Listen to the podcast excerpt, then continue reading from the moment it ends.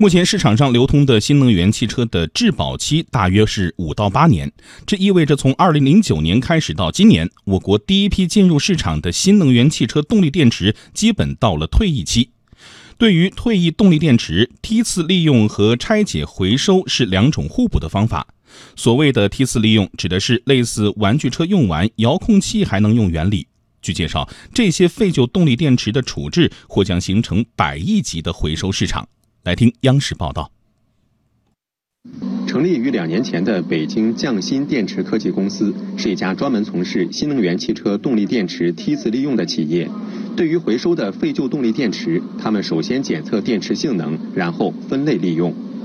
这边下一个就是我们的生成的一个评估报告。那这里边呢，我们会把呃会对这个动力电池的这个电池的安全性、还有品质、还有性能进行评估。最主要就是看性能这一块儿，比如说它的余能还有多少。那么针对它的余能不同，完了以后我们要进行分类。那么 A 类的话，那我可能就要进行这个整包利用；要是 B 类的话，我可能因为它的这个整个包的一致性不是很好，那我就要拆解。拆解完了以后，再用模组再去进行梯次利用。那么 C 类的话，那我基本上就直接给了下游企业，让他做这种呃材料回收了。车小刚介绍，大部分退役的动力电池，尽管已经不能满足汽车的动力需求，但还保留着高达百分之八十的余能，也就是剩余容量。这样的电池经过加工处理，完全可以在低速电动车、储能站等领域进行梯次利用。专家介绍，目前退役的新能源汽车动力电池大约有百分之七十可以做梯次利用，而除此之外的报废电池还可以通过拆解、分离、提纯、冶炼等处理进行再生利用。锂电池里边包含了许多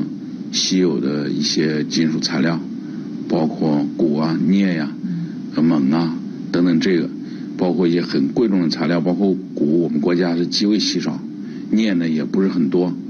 据中国汽车技术研究中心的测算，预计到二零二零年，我国累计废旧动力电池将达到约二十万吨。根据现有技术水准，金属钴回收率为百分之九十五，碳酸锂回收率百分之八十五。同时，参考当前金属钴及碳酸锂价格走势，预计至二零二零年，电池回收市场空间可达一百零七亿元，至二零二四年可提升至二百四十五亿元。